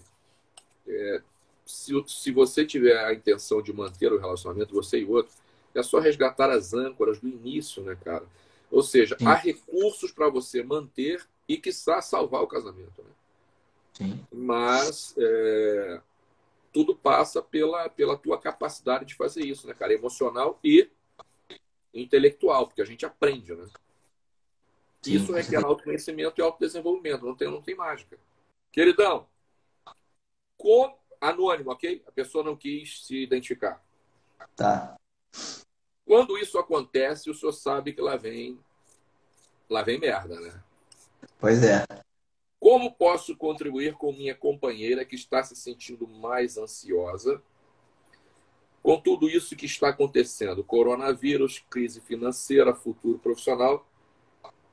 Depois disso tudo. Então, vou repetir: como posso contribuir com minha companheira que está se sentindo mais ansiosa com tudo isso que está acontecendo? Coronavírus, crise financeira, futuro profissional. Depois disso tudo. Eu, eu quero fazer uma pergunta para você antes de você responder essa. Sim. É, eu quero saber se a tua experiência com casais, ou melhor, com mulheres, confirma a minha crença agora. É, os homens, você vê como o homem é uma coisa complicada. Dificilmente o homem tem coragem de fazer pergunta e se expor. Quando ele faz pergunta, é uma coisa que não compromete ele, é uma coisa genérica. Em contrapartida, a mulher se expõe, ela vem traz a problemática, não é isso? Ela, o homem é uma, é uma merda lidar com. Né? É muito mais fácil. Eu acabei de dizer, 70% da, da, das minhas alunas são mulheres, cara. Até para o cara fazer pergunta é difícil. Uma pergunta dessa, dessa, dessa, desse teor, né? Pergunta é, na verdade. Que acho, que gente, acho que a gente só teve do Maurício esses dias todos. Não, não me lembro de pergunta de outro homem que não fosse o Maurício. Mas é. vamos lá. É, em termos de relacionamento, só atendi um homem até hoje. Ó. É, que foi um pequeno psiquiatra, inclusive. É, porque eu, é, eu, confesso que eu não tenho muita paciência, não. Porque o caso disso, o cara. É difícil buscar ajuda. Porque pro, o ego, né, cara, assim, pro homem pedir ajuda é sinal de fraqueza, né? Então acaba com a. Mas é minha, vir, minha virilidade, porque eu sou cara, não sei o quê. Então mais, é, mais uma. Mais é. uma. Mais uma. É, um efeito colateral do patriarcalismo, né? Sim. Agora, isso é estatística, né, cara? Na verdade, é, todo tipo de, de, de ajuda, de, de terapia, desenvolvimento pessoal, todos esses trabalhos de autodesenvolvimento, se eu não me engano, acho que é 75% no geral que a mulher busca mais. É, são mulheres. A mulher busca muito mais que o homem. É, isso tem a questão antropológica, você vê desde do, da era das cavernas, a questão do qual era o papel do homem e da mulher, enfim. Mas, respondendo essa pergunta, vou considerar que um homem poderia, pode ser um relacionamento homoafetivo, ele for companheira, mas vou considerar que é um homem. Cara, a melhor coisa que você pode fazer nesse momento é, se imagino que você esteja um pouco melhor, é você oferecer segurança para ela. Da forma que você puder, segurança, proteção. Se é questão. É, chegar para ele e tá vendo lá, quais são ah, os desafios? É financeiro, é econômico? Então senta aqui, vamos ver como a gente pode lidar com esse cenário. Trazer um pouco da razão. Porque provavelmente ela está agora presa, né? Está num sequestro emocional aí que ela não consegue raciocinar. Então você pode trazer um pouco de razão para isso. Ó, vamos lá, questão financeira, ó, a gente pode fazer isso, ajudá-la a trazer um pouco de possibilidade, que ela pode se tranquilizar um pouco mais. E buscar mesmo, de repente você pode ver algo sobre ansiedade, sobre outras ferramentas e levar para ela. E o outro ponto muito importante é, cara, tira essa pessoa é, da, do, dessa jaula, desse, dessa loucura que está acontecendo. Aqui em casa a gente passou a fazer isso. Porque eu comecei a ficar assim. Pra vocês terem ideia. Cara, 10 anos eu, eu só leio sobre autodesenvolvimento, só pesquiso sobre isso. Eu fiquei no estado que já estava ficando meio, meio doido. Eu fiquei dois dias, eu tive que. O Tamer e eu, a gente passou pelo mesmo processo de ter que é, é, adiar nosso treinamento e tudo mais. E, pô, eu tava tudo organizado e eu pô, fiquei dois dias, cara, sem produzir nada. Falei, cara, para com isso. E eu passei a falar o seguinte, ó, só vou saber de coronavírus duas vezes por dia. E vai ser um canal específico. Eu vou procurar informação em tal lugar. Então vou lá, vejo o que está acontecendo, pronto, não me conecto mais com isso. À noite você vai ter alguma novidade em termos de, de, de orientação, decreto, o que tem que fazer, cuidados, basicamente para isso. Me desconectei de qualquer coisa que venha coronavírus. Era vídeo, nada, não abria nada, porque quando quisesse informação sobre isso, eu ia em fontes seguras. Então, aproveita a oportunidade, é, mostra para elas perspectivas, possibilidades para que ela possa sair desse momento aí, desse sequestro emocional dela e ao mesmo tempo ajuda a tirar, tirar tudo isso que está tá contaminando essa pessoa emocionalmente. Acredito que isso vai ajudar bastante. E cara, e outra coisa, cara, eu tô do seu lado. Se chegar a pessoa e falar assim, calma, a gente está junto, eu tô do seu lado, cara, você se tiver uma postura de homem, de levar proteção para essa pessoa, sabe? É, é segurança para ela emocional, fala, tô com você, a gente está junto. Às vezes que a pessoa mais precisa é saber que ela não está sozinha, que tem alguém ao lado dela. E só isso já tranquiliza muita coisa. Beleza? É... Também faz sentido? Complemento? Total, total, total, total. Anônimo de novo. Será que os casamentos que sobrevivem à quarentena seguirão ainda mais fortes? Comente sobre. De novo, queridão ou queridona, não é a quarentena ou a falta dela que vai fazer a diferença. A diferença é a qualidade da relação que vocês constroem, sabe? Quando há uma relação, uma relação bem estabelecida, não tem quarentena, porra, trintentena, cinquententena, não tem porra nenhuma. As pessoas estão desenvolvendo e construindo uma relação independentemente de qualquer coisa, né? É, agora, de novo, precisa ver qual é o tipo de relacionamento que você quer e que você constrói. Queridões, é, uma das primeiras coisas que a gente aprende quando a gente entra nesse caminho do autoconhecimento é o seguinte: você é o responsável. Assuma a responsabilidade. Então, se você quer uma relação de qualidade, você precisa construir isso. A começar pela escolha da pessoa que você coloca na sua vida. Ok? É, não, mas eu já, quando eu comecei, Tamer, eu já, já era casado com essa pessoa. Então, você precisa definir se você quer continuar ou não. Não é isso, queridão? Sim, o que dá para a gente falar é o seguinte, Tamer.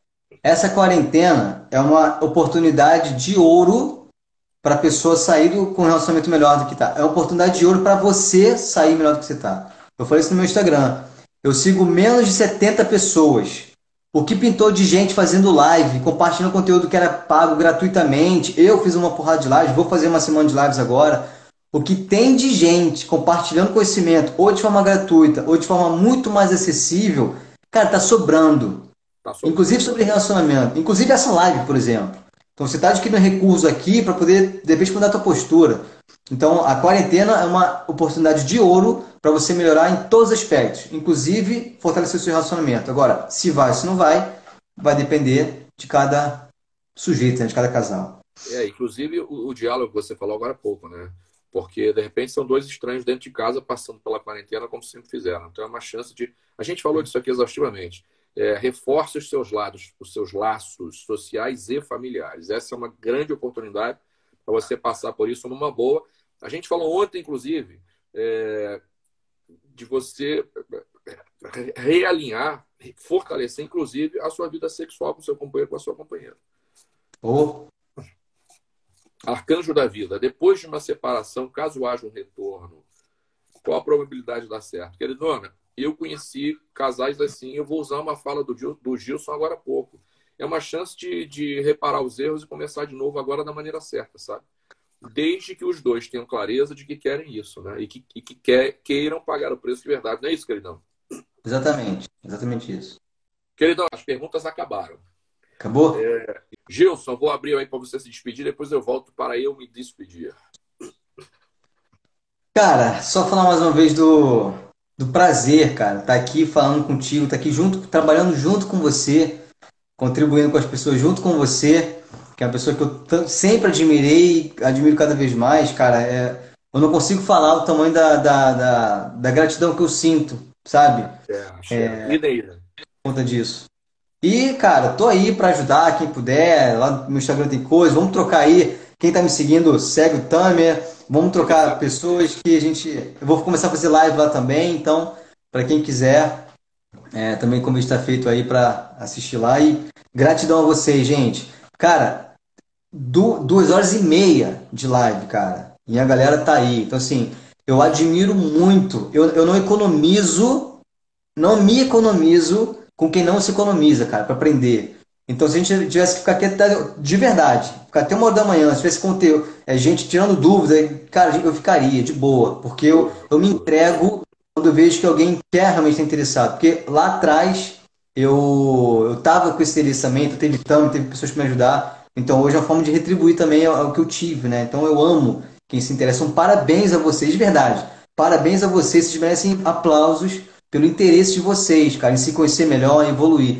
É, talvez seja 5% das pessoas hoje que estão fazendo o que estão fazendo aqui. De ficar até 11h24 da noite, no domingo, para aprender conteúdo sobre melhoria contínua, autoconhecimento. Vocês são diferenciados, todo coração. Então, eu agradeço a vocês por isso.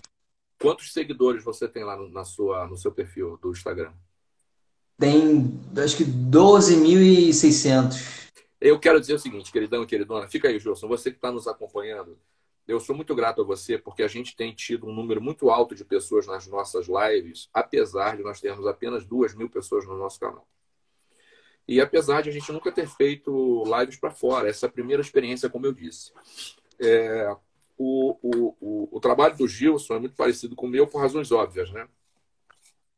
E o grande desafio, eu quero dizer a você, é você encontrar um conteúdo de valor trazido por gente de valor, né?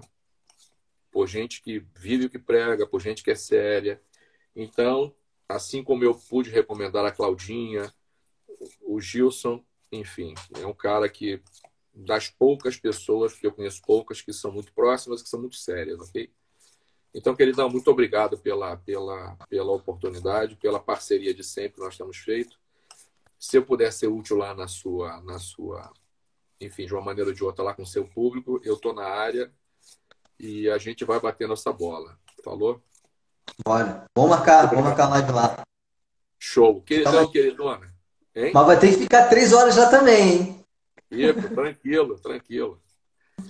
Queridão, queridona, muito obrigado, ok? A gente se liga aí. O Gilson tem, já falou, vai fazer lives lá. Depois você entra lá e se intera da, da, da frequência, enfim. E aqui se liga, porque a gente vai fazer essa pesquisa aí para a gente voltar a conversar. Falou, queridão, queridona? Gilson, muito obrigado. Vocês todos. Salve Jesus, salve a luz, salve a força e salve a fé. Um grande abraço.